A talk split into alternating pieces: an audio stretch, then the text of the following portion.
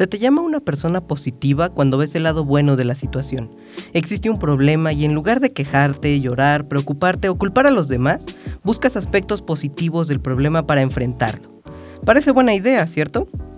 Pero todo cambia cuando te digo que realmente no buscas aspectos positivos, los inventas en un acto egocéntrico, con el objetivo de ocultar la realidad. No existen ni los aspectos positivos ni negativos, son términos subjetivos que nosotros inventamos en un acto individualista que busca darle sentido a nuestra vida. La vida no es color de rosa, no todo es positivo y tal vez no todos los sueños son posibles. La realidad es cruda y en este punto estoy cuestionando mi existencia. Soy Adrián Núñez y antes de morir quiero invitarte a la reflexión a través del podcast La vida es sueño. Desde el inicio ya planteé la definición del ser positivo. Nada más para dejar bien en claro, hay que recordar que es esta persona que busca el lado alegre de la, situación. Y tiene su contraparte, el ser negativo. Es esta persona que encuentra hasta en el panorama más alentador y confortable un enfoque que podría desalientar la situación, convertirla en algo agobiante.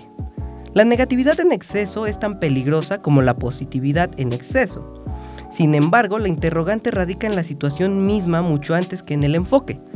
Es decir, veamos cómo es la situación de la manera más objetiva y real posible y dejemos de inventar si la estoy viendo de una manera positiva o negativa. Eso no sirve de nada y aprendamos a que estos dos bandos que dividen solamente son ideas que plantea el mismo ser humano. Es bien sabido que la realidad misma no gira en torno a opciones limitadas y respuestas prefabricadas. La vida no se ve en blanco y negro, debe verse gris. Y noten la importancia que le estoy dando a la perspectiva, según quien lo mira o viva.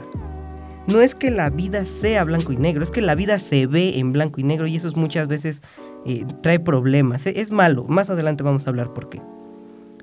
La situación ocurrente no es ni buena ni mala, depende del contexto en el que se desarrolla la persona que lo está viendo. Entendiendo que la situación ocurre de manera independiente y se le denomina buena o mala según quien lo ve, podemos llegar a la conclusión de que el ser positivo y el ser negativo son víctimas de su propio contexto. Regularmente, no en todos los casos, la persona positiva se va a autodenominar positiva en algunos casos veremos que alguien más lo señala como positivo, pero en su mayoría él solo se cuelga la medalla de ser positivo. En cambio, el ser negativo es apuntado por los demás.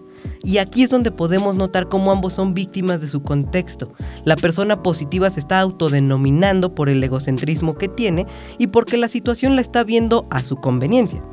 Y al ser negativo se le apunta de persona negativa por el contexto de las personas que están señalando. A quien se le denomina una persona negativa se le está juzgando a partir de un contexto personal y bajo normas morales igual de subjetivas.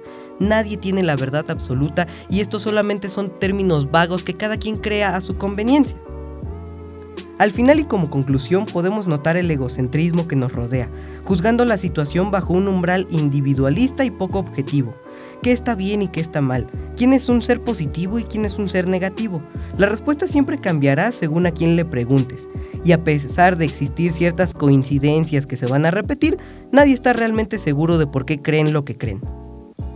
Es bien importante entender de qué sirve ser alguien que busca el lado agradable si no cuestionas, si no exploras.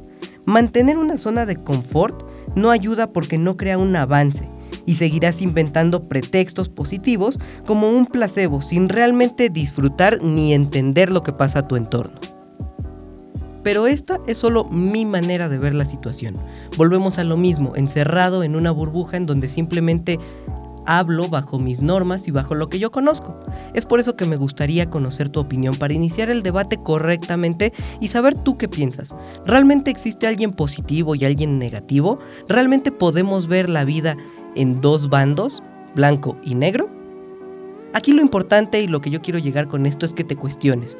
¿Por qué crees lo que crees y a dónde quieres llegar con eso? No dejes que nadie imponga sus normas, sus reglas, sus pensamientos sobre ti, ni siquiera yo. Por eso invito a que me cuestiones.